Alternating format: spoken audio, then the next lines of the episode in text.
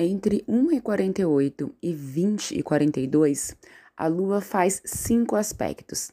Faz porque é convocada, afinal é dia de Marte e a Lua está sob sua regência. Marte, desde ontem, é celebrado no signo de Capricórnio, exaltação das batalhas, do embate, da provocação, da luta diária, demanda, do impulso para resolução.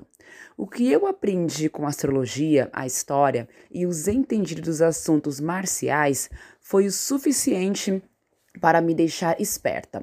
A questão é: a quem?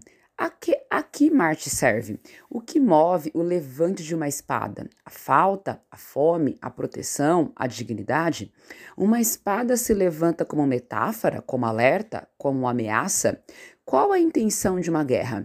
Expulsar, excluir, aprisionar, produzir bandidos, inventar heróis.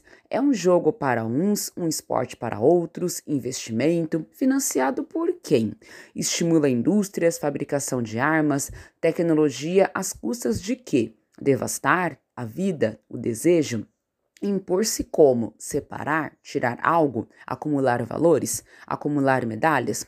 Uma meta atrás da outra passando por cima, seguindo em frente ou simplesmente seguindo, já que a vitória não é coisa definitiva.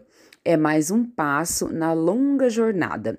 Que seja Marte em Capricórnio aquele que nos renove a coragem para atravessar os territórios do medo, não a coragem sem ética, esta que é a covardia.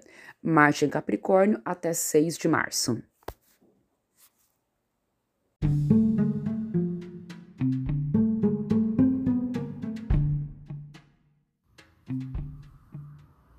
Olá, meu nome é Faituza e este é um espaço de astrologia.